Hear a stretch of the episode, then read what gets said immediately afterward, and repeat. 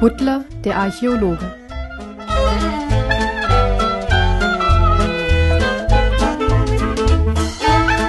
Kapitel 16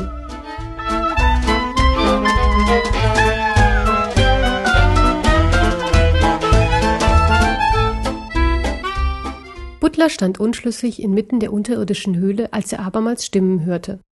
Sie kamen von weit her und waren so unterschiedlich und vielfältig wie die Stimmen, die er bei der Auflösung des Aquasolaris gehört hatte. Es war wie das Rauschen am Meer, dem man stundenlang gedankenverloren zuhören kann. Nach der Stille, die in der Pyramide geherrscht hatte, war das Stimmengewirr ein herrlich befreiendes Geräusch. Butler war fasziniert und lauschte gebannt, ob er einzelne Stimmen heraushören konnte. Doch es war und blieb nur ein mächtiges Rauschen. Butler wandte sich in die Richtung, aus der er die Stimmen hörte. Sie kamen vom oberen Ende der Wendeltreppe. Ohne lange zu zögern, ging er zum Fuß der Treppe und stieg sie zum zweiten Mal Stufe um Stufe empor. Der Zauber der Höhle und der Treppe war verflogen. Unter ihm lag der karge Höhlenboden, auf dem kein Tropfen des wundersamen Wassers mehr sein magisches Licht ausstrahlte. Die goldene Treppe hatte ihren Reiz in der Dunkelheit verloren, und die kunstvollen Verzierungen waren nur noch zu erahnen. Butler erreichte den oberen Treppenabsatz und betrat den anschließenden Raum, der schwach beleuchtet war. Der kleine Bär ging weiter und bemerkte, dass das Licht aus kleinen Schächten und Tunneln kam, die steil nach oben führten. Vermutlich führten diese Gänge bis an die Oberfläche der Pyramide, doch Butler kümmerte sich nicht weiter darum, da er inzwischen sehr dicht an die Stimmen herangekommen war. Sie mussten aus dem nächsten Raum kommen. Butler konnte nun einzelne Stimmen aus der Masse heraushören. Definitiv waren menschliche Stimmen darunter, und diesmal wollte er nicht wieder einen Anfängerfehler begehen und blindlings in das Blickfeld eines Menschen laufen. Also suchte er sich ein Versteck hinter einer Säule und wartete ab, ob jemand aus dem Raum kam. Und dann geschah nichts. Absolut nichts. Die Stimmen wollten und wollten nicht näher kommen, und Butler fragte sich langsam, was da vor sich ging. Er verließ sein Versteck und näherte sich vorsichtig dem Raum, aus dem die Stimmen zu hören waren. Es war der mit der großen Schale in der Mitte, die mit Aquasolaris gefüllt gewesen war. Doch nun war auch hier das leuchtende Wasser verschwunden, und anstelle des milchigen, verzauberten Lichts durchzogen einzelne Sonnenstrahlen den Raum. Sie kamen ebenfalls aus kleinen Schächten, die steil hinaus aus der Pyramide führten. Butler rückte ein wenig näher an den Durchgang heran und hatte Glück, dass er vorsichtshalber auf dem Bauch gekrabbelt war. Andernfalls hätte das kleine Mädchen ihn sicherlich entdeckt, als sie durch den Raum schlenderte und mit großen Augen staunend ihre Umgebung betrachtete. Sie war vielleicht fünf Jahre alt, hatte dunkle, lange Zöpfe und ein Kleid aus grober Wolle an. Butler überlegte, warum er sie bisher nicht gesehen hatte. Als er sich an das Licht in dem Raum gewöhnt hatte, sah er Menschen der verschiedensten Nationen überall im Raum verteilt. Manche standen dicht in Gruppen zusammen, andere alleine und in sich gekehrt. Butler erkannte europäische und auch einige afrikanische Sprachen. Die menschlichen Kommunikationsformen waren neben der Archäologie eines seiner Steckenpferde. Daneben wurden aber auch Sprachen gesprochen, die ihm gänzlich unbekannt waren. Butler sah das kleine Mädchen wieder und beobachtete, wie es zu einer Gruppe Erwachsener ging und dort liebevoll von einer Frau in den Arm genommen wurde. Als sich Butler umblickte, merkte er, dass sich noch weitere Räume anschlossen, in denen ebenfalls viele Menschen umherstanden und leicht verwirrt ihre Umgebung betrachteten. Butler konnte sich nicht erklären, wo all diese Menschen auf einmal hergekommen waren. Einen direkten Zugang von außen hatte er bisher nicht entdecken können. Auch machten nicht alle Menschen den Eindruck, als ob sie Touristen seien. Die wenigsten hatten beispielsweise eine Kamera dabei. Die Menschen bewegten sich wie in einem Traum, und doch da war eine ältere Frau mit großkrempigem Hut, die nahezu unbeeindruckt von der allgemeinen Stimmung unablässig Fotos mit ihrem kleinen Fotoapparat machte. Butler stockte der Atem. Es war Tante Elisabeth, die ihn und Sir Johann damals mit auf ihre Reise durch Ägypten genommen hatte. Wie war sie in die Pyramide gelangt? Butler versuchte, sich weiter umzuschauen. Er wollte hineinkrabbeln und sich hinter einer der versteinerten Statuen verstecken doch die Statuen waren verschwunden. Hastig blickte er nach rechts, wo die Statue seines Freundes Wuff gestanden war. Doch auch sie war weg. Hatten diese Menschen hier die Statuen als Andenken eingesteckt? In Butler stieg Wut hoch. Diese Touristen zerstörten mit ihrem ignoranten Verhalten jede Ausgrabungsstätte. Waren es früher die Grabräuber gewesen, klauten heute Touristen alles, was nicht nied- und nagelfest war. Und jetzt hatten sie nicht nur Dinge aus dem Innern der Pyramide entwendet, sondern auch noch das einzige Erinnerungsstück, das Butler von seinem Freund Wuff geblieben war. Butlers Kopf war vor Zornrot angelaufen und er wollte gerade mitten in den Raum laufen, um den Menschen gehörig seine Meinung zu sagen, was natürlich nicht gegangen wäre, als er an der gegenüberliegenden Wand einen Pinguin stehen sah, der ihn mit einem Auge anzwinkerte. Der Stoffpinguin kam Butler bekannt vor. Er konnte im Moment jedoch nicht sagen, wo er den Pinguin schon einmal gesehen hatte.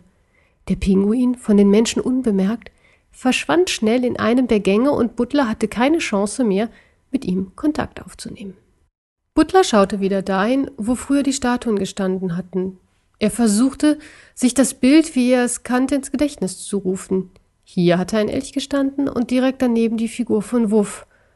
Und daran anschließend hatte ein versteinerter Pinguin in den Raum gestarrt. Ein Pinguin. Butler strengte sich an und versuchte, sich alle Einzelheiten dieser Figur ins Gedächtnis zurückzurufen. Und tatsächlich, der Pinguin, den er eben noch quicklebendig gesehen hatte, hatte verblüffende Ähnlichkeit mit der versteinerten Figur. Doch Butler kam nicht weiter dazu, über diese Erkenntnis nachzudenken, denn von der anderen Seite des Raumes kam mit großen Schritten Professor Grünskopf auf ihn zu. Butler fürchtete schon, von ihm entdeckt zu werden und konnte sich gerade noch rechtzeitig in den Gang zurückziehen, als der Professor an ihm vorbeigerauscht kam. Unablässig murmelte er unzusammenhängende Worte wie Altar, Katze, Treppe und zwischendurch immer wieder Jan, Jan. Was ihm auch immer widerfahren war, es hatte ihn mächtig durcheinandergebracht. Aber dies interessierte Butler nun nicht mehr. Mit einem Mal fügten sich die Bilder zusammen. Die verschwundene Statue von Wuff, der augenzwinkerende Pinguin, die vielen Menschen und Professor Grünskopf, sie alle waren aus ihrer Versteinerung wieder zu Leben erweckt. Butlers Herz machte einen Freudensprung. Wuff, er musste leben, er musste hier in seiner Nähe sein. Als der Professor, zerstreut wie er war, in einem der Gänge verschwunden war, machte sich Butler gezielt auf die Suche nach seinem Freund. Er huschte in den Raum mit den vielen Menschen hinein und bemühte sich, unentdeckt zu bleiben.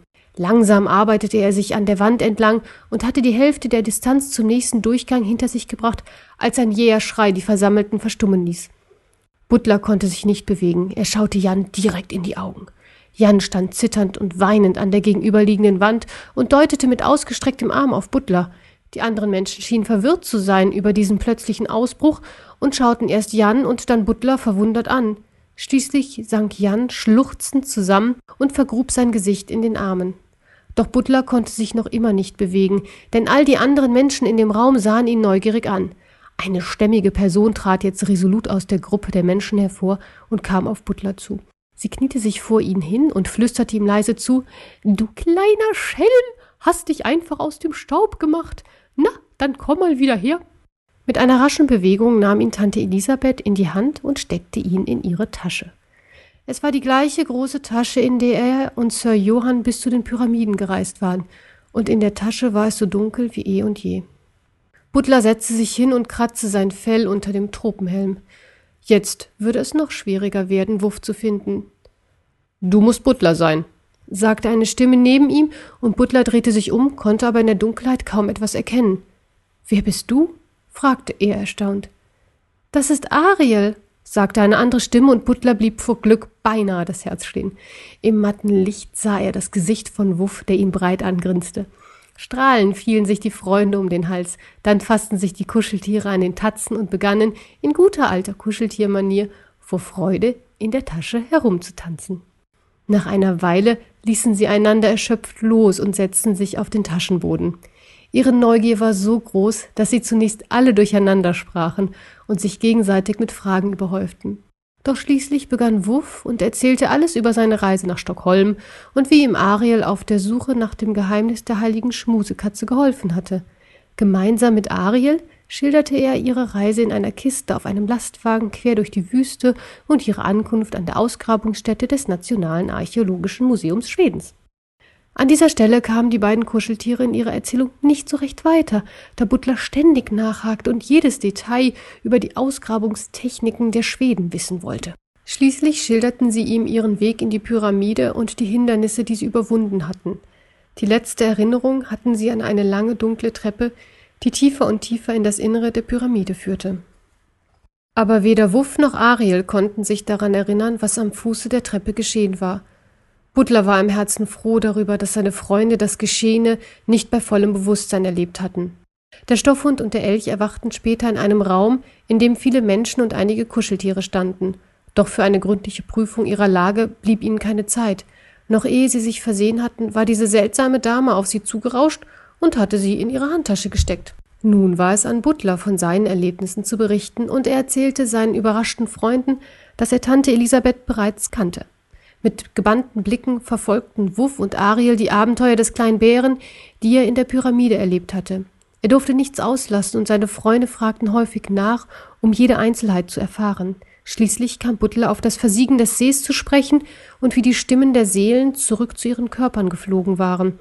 Nur an einer Stelle seiner Geschichte sagte Butler seinen Freunden nicht die ganze Wahrheit. Butler hatte von dem gewaltigen Strom erzählt, den sein Halstuch ausgelöst hatte, und geschildert, wie zum guten Schluss nur noch sein Halstuch auf dem Grunde des ehemaligen Sees liegen blieb, als Wuff fragte, welche Flüssigkeit war in deinem Halstuch, die so selten war und den Zauber rückgängig gemacht hat? Butler zuckte nur mit den Schultern und hoffte, dass seine Freunde in der Dunkelheit nicht sehen würden, wie seine Wangen rot wurden.